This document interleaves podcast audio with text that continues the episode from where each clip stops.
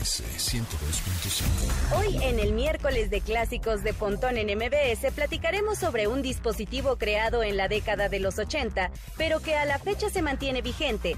Nos acompaña Alejandra Camacho de Ubits para que nos platique de los retos que han tenido las empresas para capacitar a sus empleados durante la pandemia. Además, no se pierdan tecnología empresarial con Mónica Mistreta y la plática que tendremos acerca del hot sale con el director de la Asociación Mexicana de Ventas Online.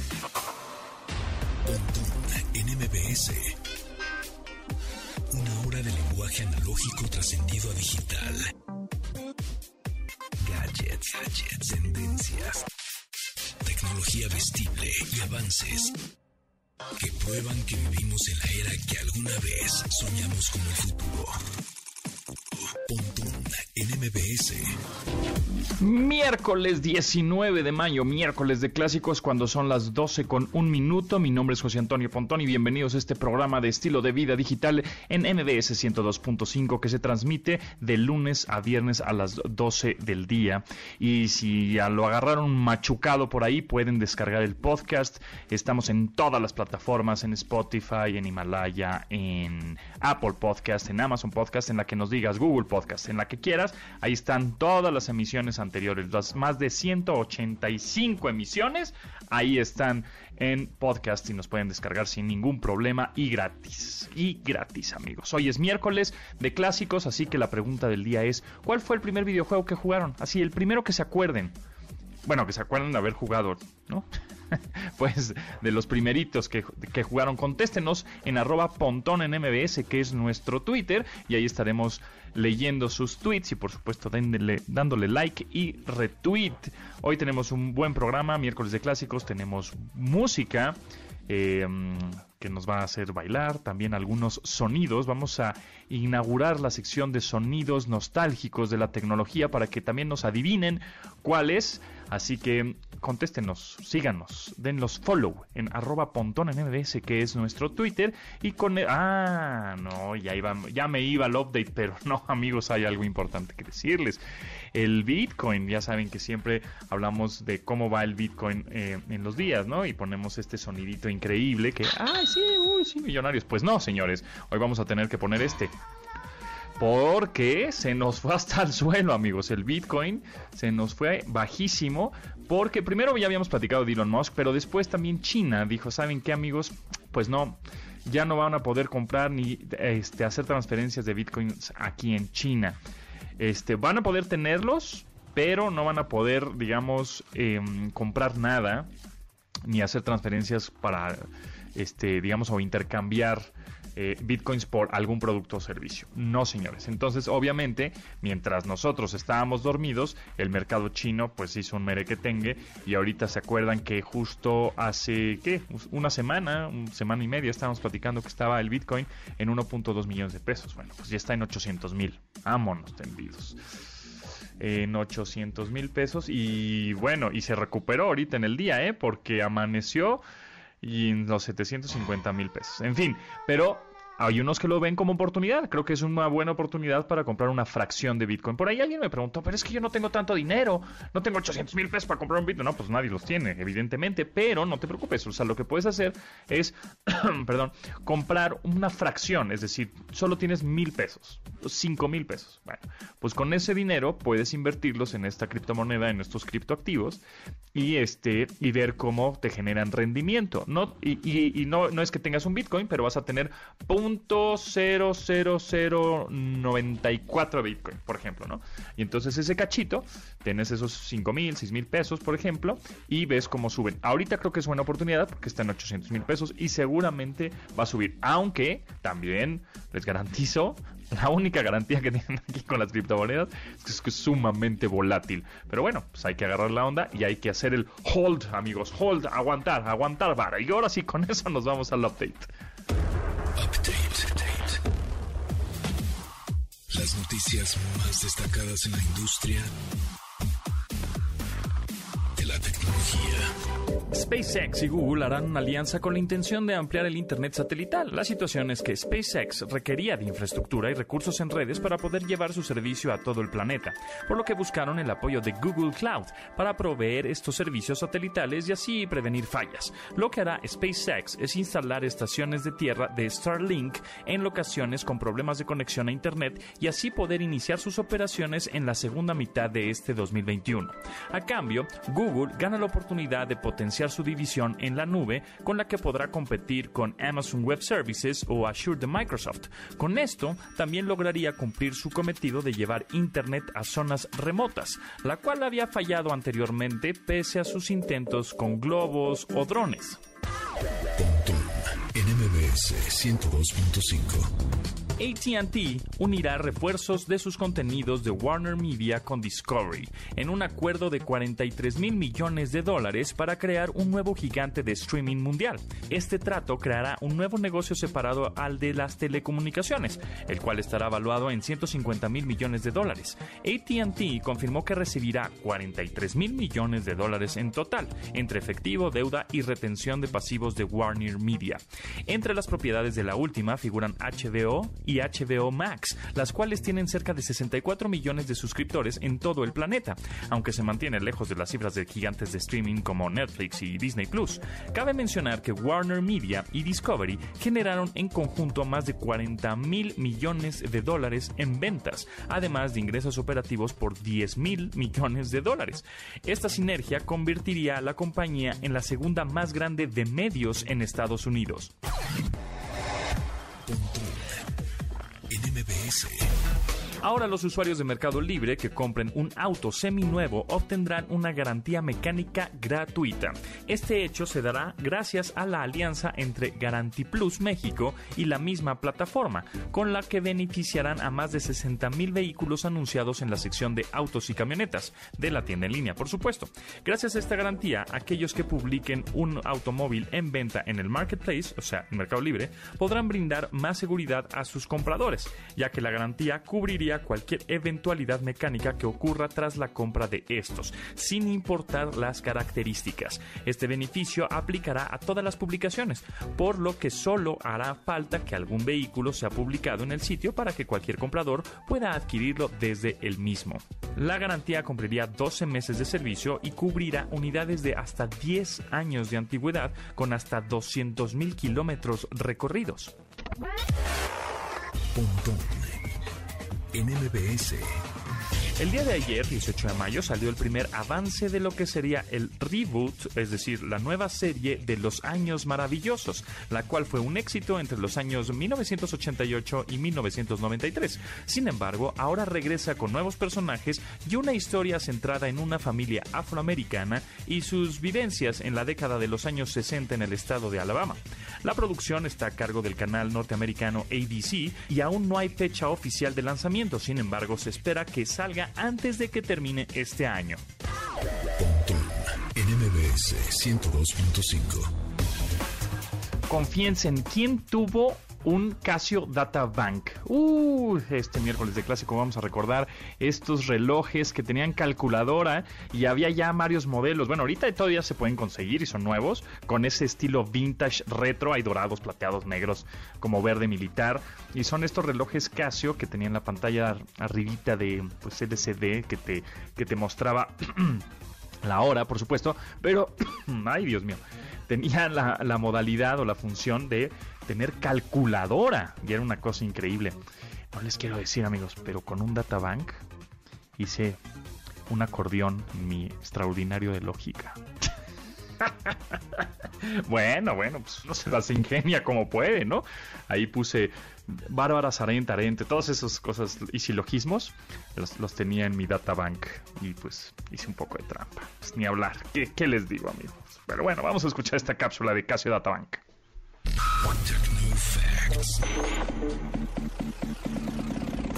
Datos que debes tener almacenados en tu sistema. Mucho antes que existieran los teléfonos inteligentes y por supuesto antes de la presencia de los smartwatches, el reloj de pulso que marcó tendencia por tener más funcionalidad que el de dar la hora fue el Casio Databank Este dispositivo tenía la facultad de dar la hora, sí, pero también de guardar números telefónicos y memorandos. Su más notoria función, fungir como calculadora. La primera edición de este se dio en 1983 y fue uno de los primeros relojes digitales capaces de almacenar información para el usuario. Posteriormente obtuvo mejoras que le permitieron registrar horarios de otras partes del mundo, marcadores telefónicos, luz electroluminiscente, pantalla táctil y hasta grabación de voz, entre otras funciones notables. Aunque parezca increíble, estos relojes siguen a la venta, aunque ya están más adaptados al mundo de los relojes inteligentes para competir en el mercado.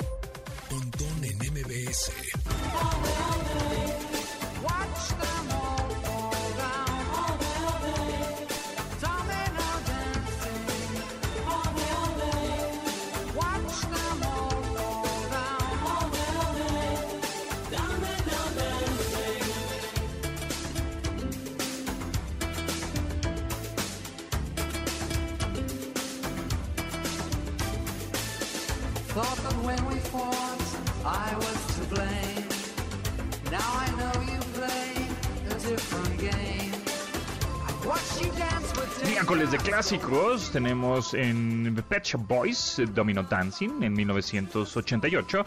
Pet Shop Boys estaba en apogeo después de dos álbumes muy exitosos. Fue entonces cuando lanzaron Introspective, el cual no alcanzó el éxito de sus antecesores, pero contenía éxitos que mantuvieron su carrera en el gusto del público. Este fue justamente la canción que estamos escuchando, Domino Dancing, una canción inspirada en el pop latino de grupos exitosos en Estados Unidos, los cuales eran generados desde Miami, Miami.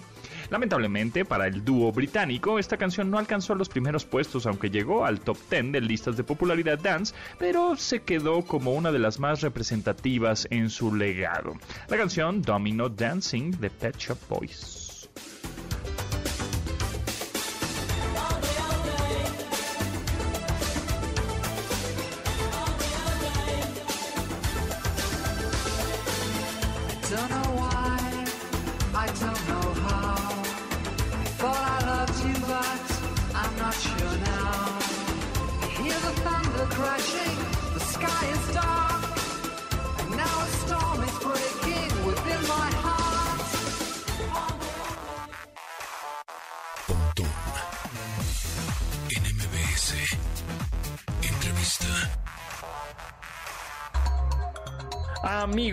Muchas gracias por seguir en sintonía en MBS 102.5 FM en este programa de estilo de vida digital y tecnología y todo lo que nos, se nos ocurra. Pues en esta ocasión me da mucho gusto presentarles a Alejandra Camacho, líder de contenidos de Ubits. Alejandra, ¿cómo estás? Hola José Antonio, muy bien, gracias a ti y a la audiencia de MBS por tenerme aquí e invitarme. Pues gracias a ti por tu tiempo y platícanos primero y antes que nada qué es Ubits. ¿A qué se dedica Ubits? Bueno, José Antonio, Ubits es la plataforma de capacitación corporativa online de habla hispana que pues más grande eh, de Latinoamérica. Eh, nosotros funcionamos bajo un modelo de suscripción anual, es decir, las empresas pagan este, digamos, esta licencia por un año con el fin de obtener acceso a un portafolio de más de 500 cursos que estamos constantemente actualizando, donde pueden encontrar contenido de diferentes habilidades como ventas, marketing, comunicación, liderazgo. Y la idea pues precisamente es que puedan adquirir todas estas habilidades para sus colaboradores y además diseñar rutas de aprendizaje personalizadas para cada colaborador dentro de la plataforma. Es una herramienta muy robusta pues para todas las empresas y para todos estos temas de entrenamiento corporativo. Además, nosotros funcionamos bajo una metodología de microlearning, es decir, las personas pueden aprender por, eh, digamos, como módulos cortos de más o menos 3 a 5 minutos y un curso puede estar durando 20 minutos. Tenemos programas largos, pero la mayoría de los cursos que los llamamos BITS son más o menos de 20 a 25 minutos donde las personas pueden adquirir una habilidad nueva en ese tiempo. Entonces es muy útil porque mejora la retención de los colaboradores y pues además eh, funciona bastante bien en las empresas. Y también pueden hacer contenido, digamos, a la medida de la empresa, ¿no? Dependiendo también lo que quieran.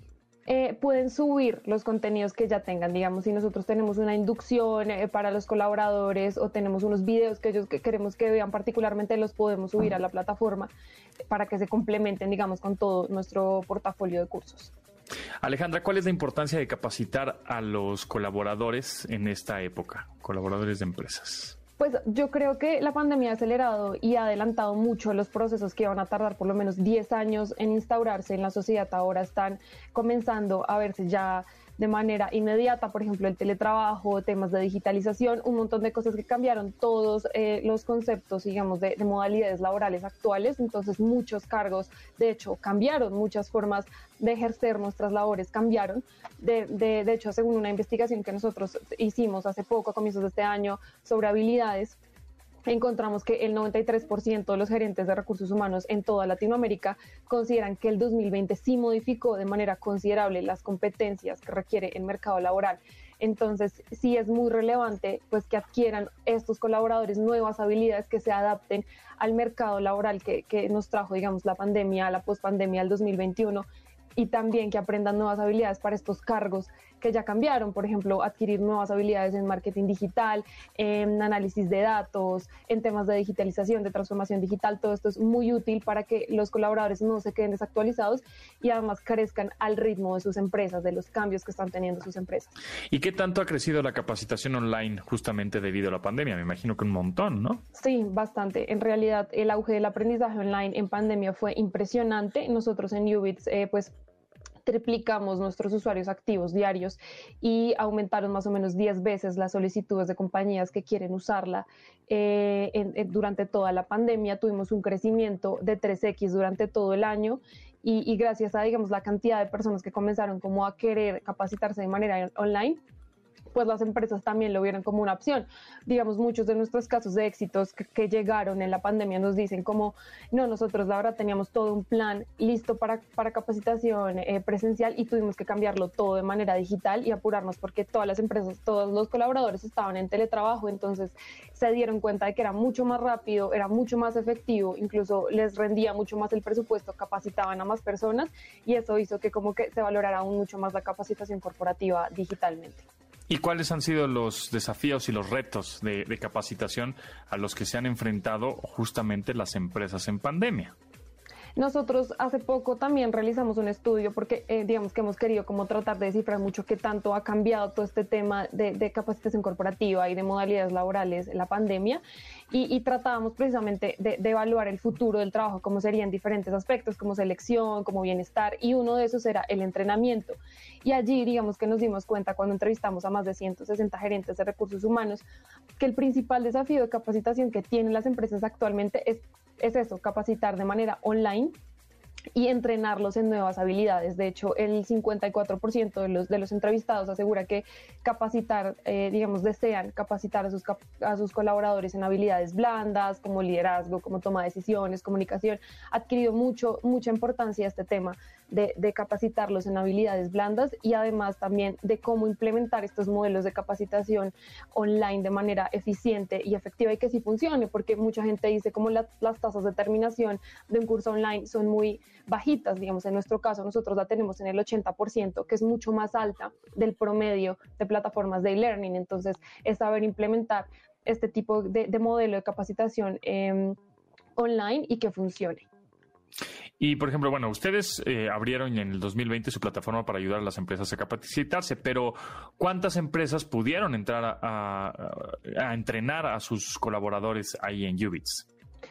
Sí, así es, eh, José Antonio. La idea pues fue abrir la plataforma, digamos, como para ayudar a las empresas, porque nos, nos comenzamos a dar cuenta, esto está cambiando, esto va a cambiar muchísimo y, y muchas personas ya se estaban comenzando, digamos, a asustar debido a toda la incertidumbre que traía la pandemia y además algunas ya después en el 2020 a reactivarse económicamente. Entonces, lo que hicimos fue darles la opción de que pudieran adquirir habilidades abriendo la plataforma en toda Latinoamérica y así, digamos que de manera gratuita se pudieron capacitar 500 empresas o más de 500 empresas y de esas impactamos a 50 mil empleados en todo, pues en todo el continente y precisamente por todo este, este digamos, esta, esta ayuda que brindamos, Em, pues tuvimos ese crecimiento de 3X que te estaba mencionando eh, al inicio de, la entrevista y que pues nos permitió llegar a muchos más países. Ahorita estamos en más de 10 países y, hemos llegado a, muchas zonas eh, que uno no pensaría, digamos, nosotros tenemos operación en, lo que es México, Colombia y Perú, pero hemos llegado a países como Ecuador, tenemos en diferentes zonas en toda Latinoamérica y eso fue gracias a este crecimiento en pandemia. Alejandra Camacho, líder de contenidos de Ubits. Por último, ¿cuáles son los cursos más vistos en esta plataforma, en Ubits?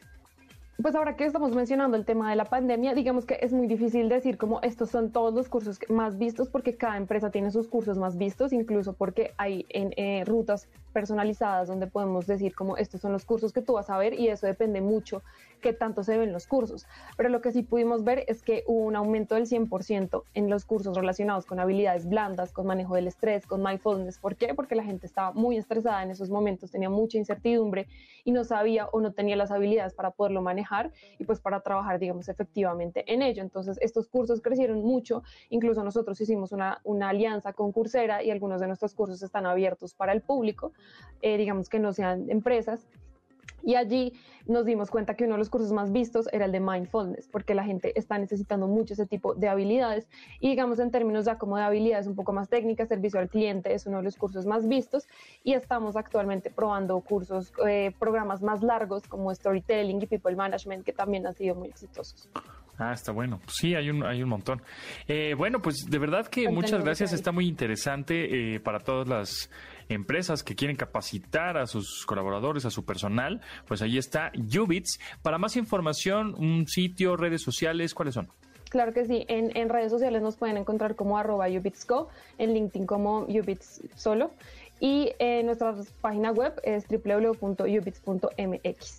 Perfecto, ahí está. Es U-B-I-T-S, ubits.mx, ubits.mx. Muchísimas gracias, Alejandra Camacho, líder de contenidos de Ubits. Que estés muy bien. Estaremos ahí muy al pendiente de los nuevos cursos y de los nuevos movimientos y contenidos que tenga la plataforma. Muchas gracias. Vale, gracias a ti, José Antonio, y a toda la audiencia de MBS.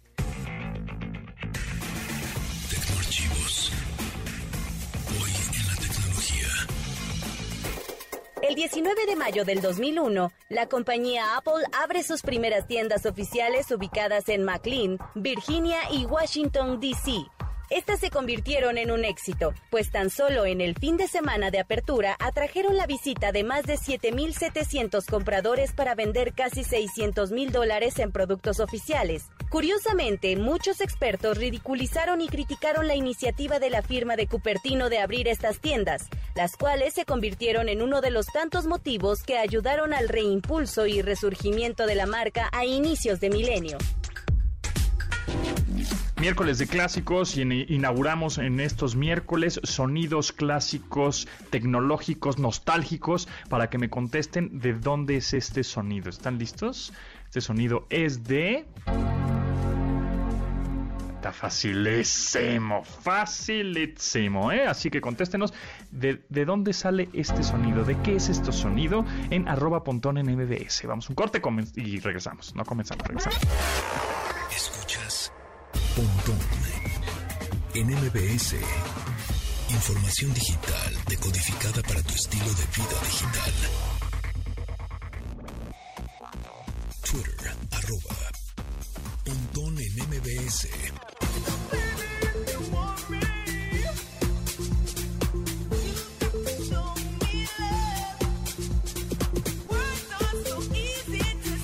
Miércoles de clásico. Esta rola así inmediatamente me transportó a las kermeses de secundaria, ¿no? A los 15 años, a la luz y sonido. En 1990, la cantante Robin Stone lanzó su primer sencillo llamado Show Me Love, el cual se convirtió en un éxito internacional. Sin embargo, el éxito de la canción no solo se extendió por diferentes lugares en el planeta, sino en diferentes épocas. Además de esa primera aparición a inicios de la década de los 90, repitió en 1997 gracias a un remix de Lisa Marie y volvió en 2002 por una reedición hecha por Tonka. Sin embargo, en 2009 llegó de nuevo a las listas gracias a un nuevo remix hecho por Steve Angelo y Lightback Look. Además, esta misma cuenta, esta misma canción cuenta con otras reversiones trabajadas por Sam Felt con la voz de Kimberly Ann y una más cantada por el nórdico Erlen Oy. ¿Se acuerdan? Es muy buena, muy bueno este Erlen Oy, que le robaron sus lentes cuando vino a México. Con el grupo Whitest Boy Alive en varias presentaciones en vivo. La canción se llama Show Me Love de Robin S. o Robin Stone.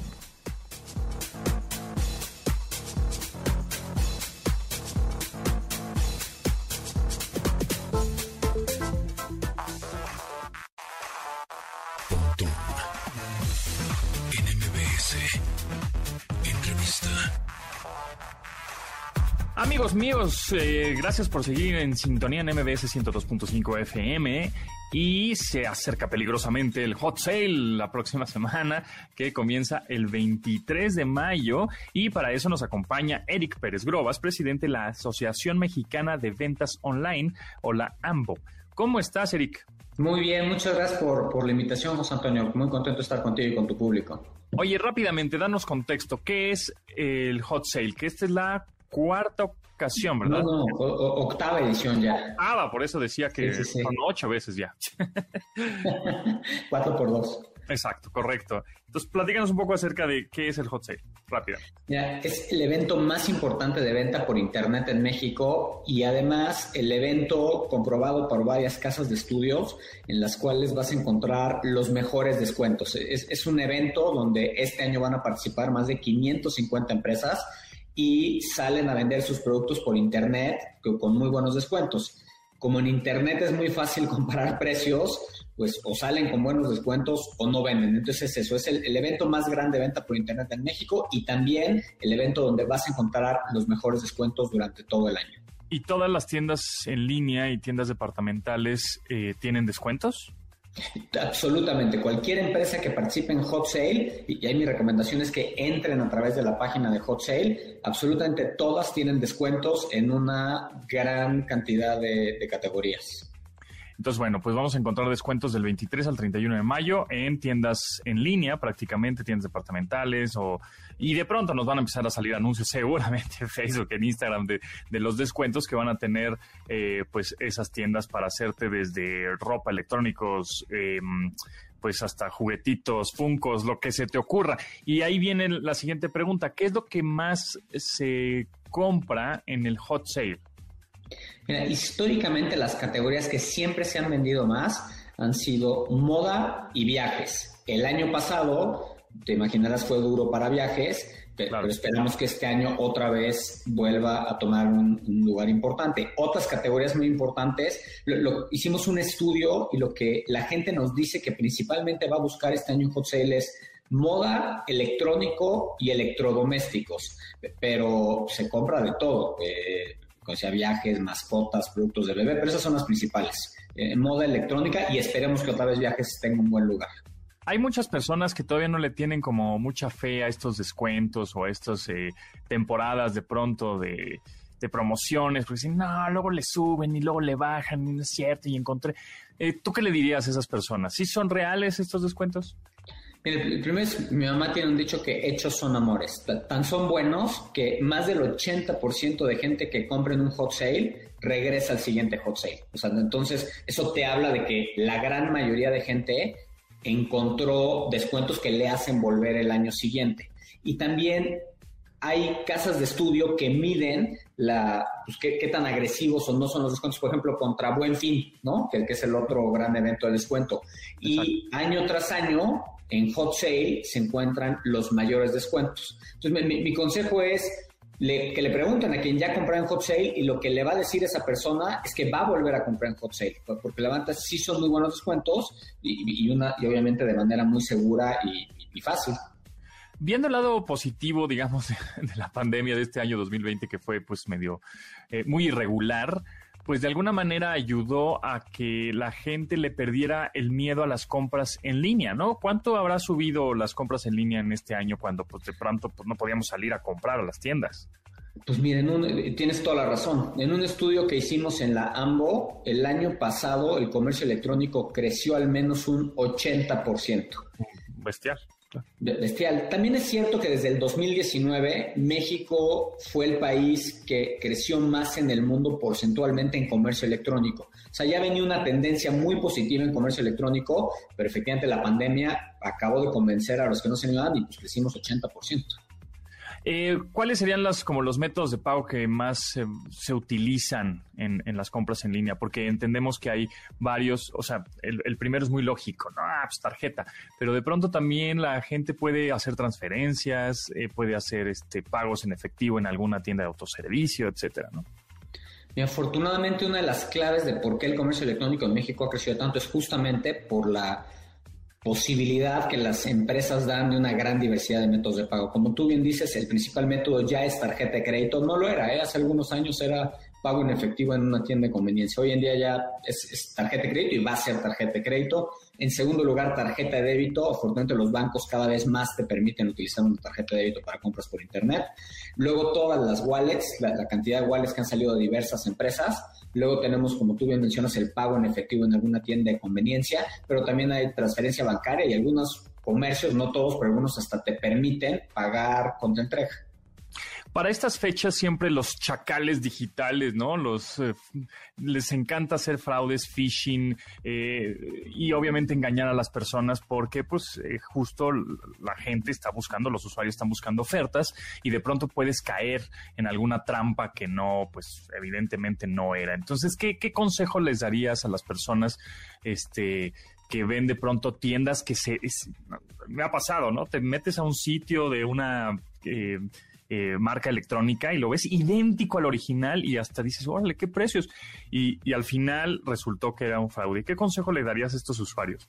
Que, entren a través de la página hotsale.com.mx y a través de ahí no solo van a poder ver la gran variedad de oferta que hay, sino que ahí están las ligas oficiales de todas las tiendas. Entonces no, hay pierde. Que, entren a través de hotsale.com.mx. El equipo de, de Hot Sale hace un extraordinario trabajo asegurándose que, que todo funciona a la perfección. Entonces que entren por ahí y así garantizan que están entrando a un sitio que está cumpliendo todas las reglas de Hot Sale que, ah, obviamente incluyen que, pues, que, sea un extraordinario servicio, que sean buenas ofertas, etcétera, etcétera. Buena, buena idea. Y eh, casi ya por último, para finalizar, Eric Pérez Grobas, director de la Asociación Mexicana de Compras Online.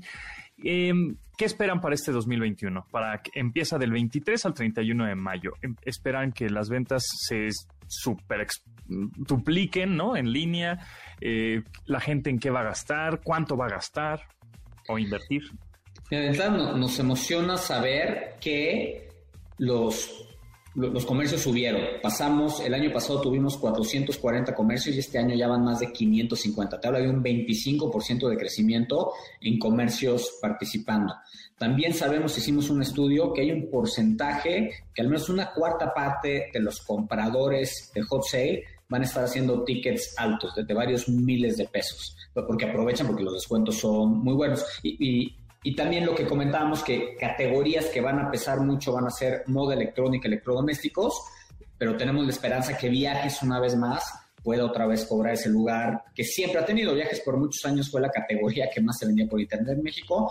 Esperamos que este año otra vez podamos ver un repunte que evidentemente el año pasado pues, se cayó. Muy bien. Eric Pérez Grobas, presidente de la Asociación Mexicana de Ventas Online. Por último, ¿qué te vas a comprar en el hot sale?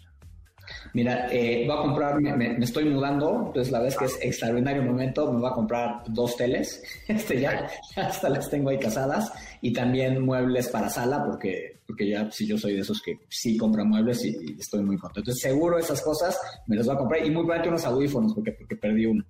Ah, ya vi, ya vi. Muy bien, pues muchísimas gracias, Eric Pérez Gros, presidente de la Asociación Mexicana de Ventas Online. Ahí estaremos eh, muy pendientes al sitio de, Hot Sale y, por supuesto, a los descuentos de todas las tiendas y eh, tiendas online. Muchísimas gracias, José Antonio. Que estés muy bien.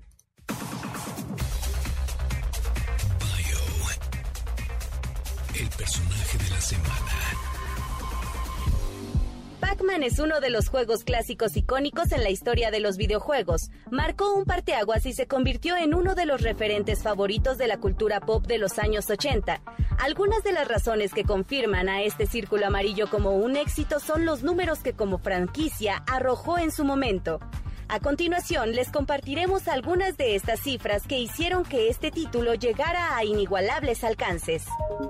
Después de un año de lanzamiento de Pac-Man, más de 100.000 unidades fueron vendidas y 250 millones de juegos se llevaron a cabo cada semana. El título se convirtió en la primera mascota apta para el marketing. Entre los tantos productos que se crearon con esta figura, aparecieron loncheras, libros de bromas, playeras, juegos de mesa, pijamas y hasta tarjetas de San Valentín.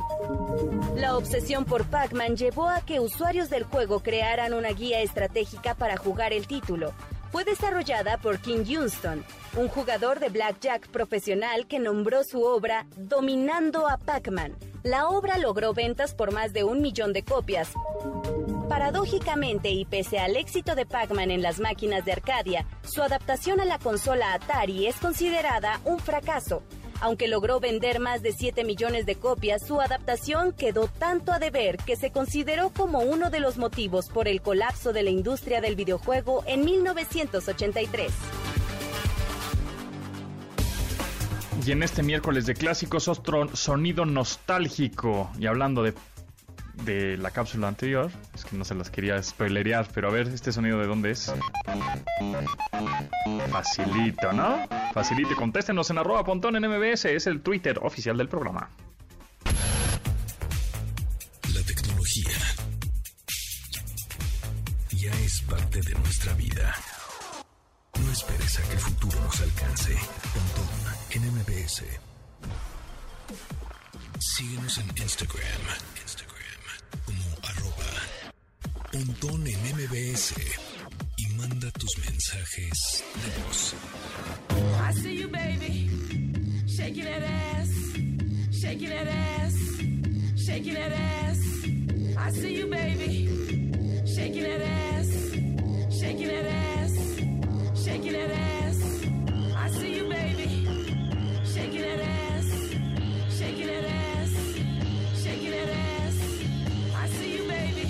A finales de los años 90 y con un estilo breakbeat a tope, la carrera del dúo británico Groove Armada fue catapultada gracias al sencillo I See You Baby. Esta aparece en Vértigo, su producción de 1999, la cual contaba con la voz de Grandma Funk en los coros y gracias a un remix hecho por Fatboy Slim le hizo ganar mayor notoriedad. Fue tal este impulso que ayudó a que el track sonara en comerciales para la automotriz Renault, y en programas como MTV Cribs. En su momento no llegó a la cima de las listas, pero sí entró al top 20 de ese mismo año, 1999. Pero repitió en 2004 cuando Groove Armada la relanzó para su álbum de éxitos. I See You Baby con el remix de Fatboy Slim, Groove Armada.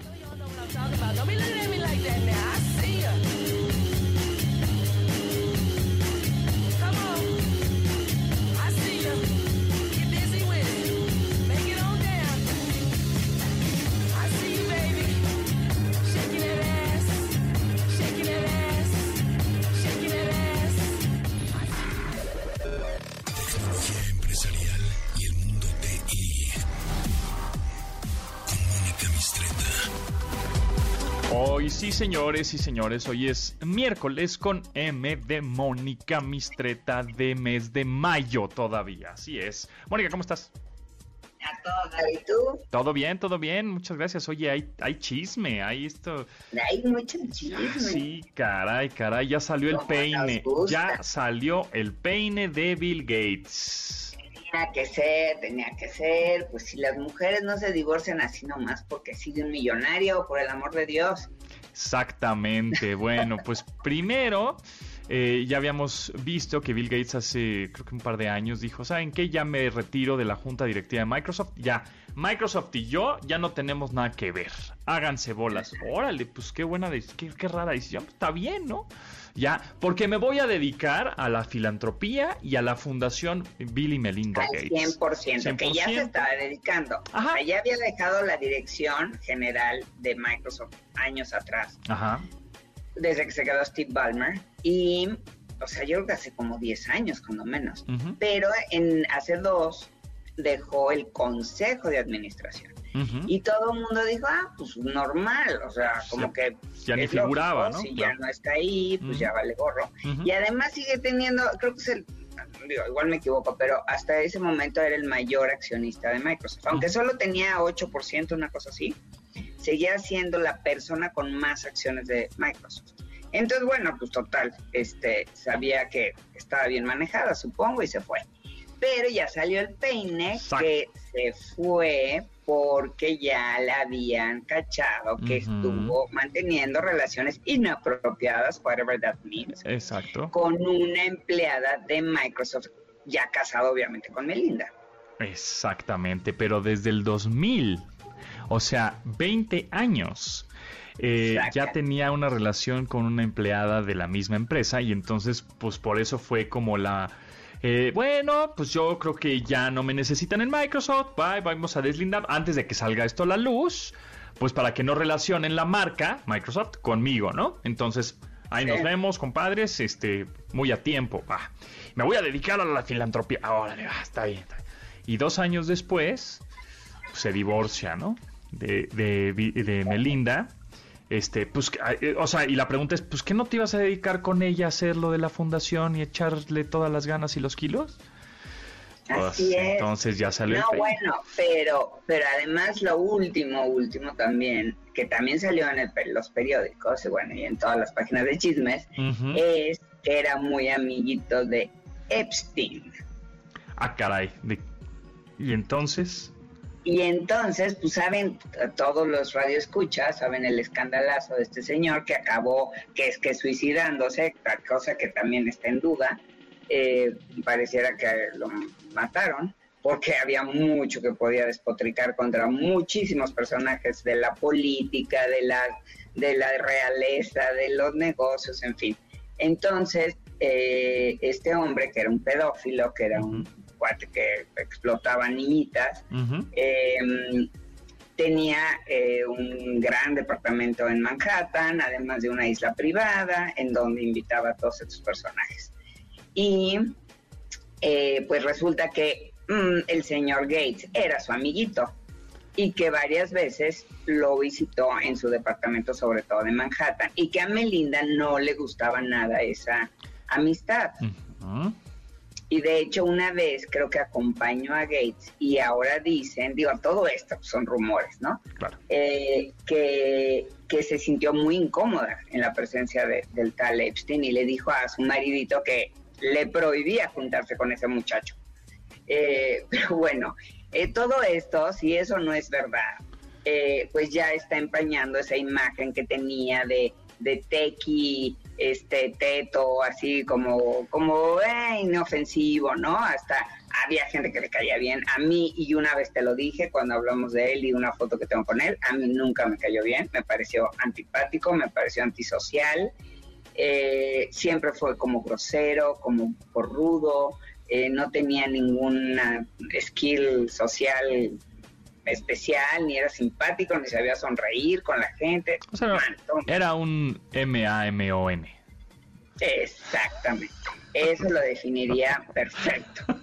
Y además te dije, porque si hay radioescuchas que no siguen, no me van a dejar mentir, que el día que me tomé, bueno, no era mi primera foto con él, pero es la única que tengo impresa, era la segunda que me tomé esa foto con él, es yo lo tomo de la cintura y él, pues, porque estoy chiquita, no lo voy a agarrar del, hombro, no. Además no se usa que las mujeres hagamos eso. Él como que no sabía dónde apoyar la mano. Ah, y entonces, ah, pues sí, acabó exactamente donde termina mi cintura. Ándate. Y empieza a curvearse. O sea, es medio, o sea, medio coscolino el señor. O sea, como que no quería la cosa, pero qué raro que puso ahí la mano. Entonces, mm. digo, no pasó a más, no, fue un momentito. pero te sentiste un poquito así como, esa ah, época, esa qué onda, ¿no? Un poco incómodo. No se hablaba de esas cosas, como que no les dabas importancia, ¿no? Ok, de acuerdo. Eh, como que decías, ay, que, que sí, que, que curioso. Pero, y, no estábamos acostumbradas a andar este, haciendo esto público. eh, cosa que ahora que, bueno, ya que, que, no se tolere y que las mujeres han pasado a otro a, hablar más de, este tipo de pequeños detalles que pueden ser incómodos. Claro. Eh, pero bueno, entonces, en mi, ex, mi, mi, minimísima experiencia, pues mira, en una de esas no están tan infundados esos rumores.